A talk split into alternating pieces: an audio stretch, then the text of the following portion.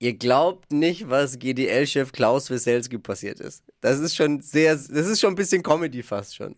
Herzlich willkommen zu den drei Dingen, von denen wir der Meinung sind, dass ihr sie heute Morgen eigentlich wissen solltet, als Service der Flo Kerschner Show, damit man gut vorbereitet ist für den Tag, mitreden kann. Großes Thema heute natürlich der Bahnstreik, also der Streik der Lokführer. Und der GDL-Chef Klaus Wieselski hat gestern wegen dem Lokführerstreik den letzten Zug nach Berlin verpasst. Also entweder will er damit sich bei den frustrierten Bahnkunden einschleimen, so nach dem Motto, schaut mal, mir geht's genauso. Äh, ich wäre aber gern dabei, wenn er jetzt versucht, die Taxirechnung bei der Bahn einzureichen. lieber Klaus Wieselski, ich würde mal an deiner Stelle lieber nicht per Anhalter fahren. Das könnte nicht so. ne? Die Handball-EM startet heute mit dem Spiel Yeah! Schland gegen Schweiz mit einem Weltrekord. Eröffnungsspiel findet nämlich in Düsseldorf im Fußballstadion dort statt, vor 53.000 Wahnsinn. Zuschauern.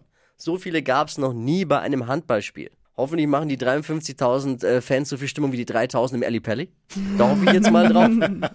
Deutschland zählt jetzt bei der EM nicht zu den Top-Favoriten. Was? Aber kennen wir ja schon vom Fußball. Das ist nichts Neues für uns.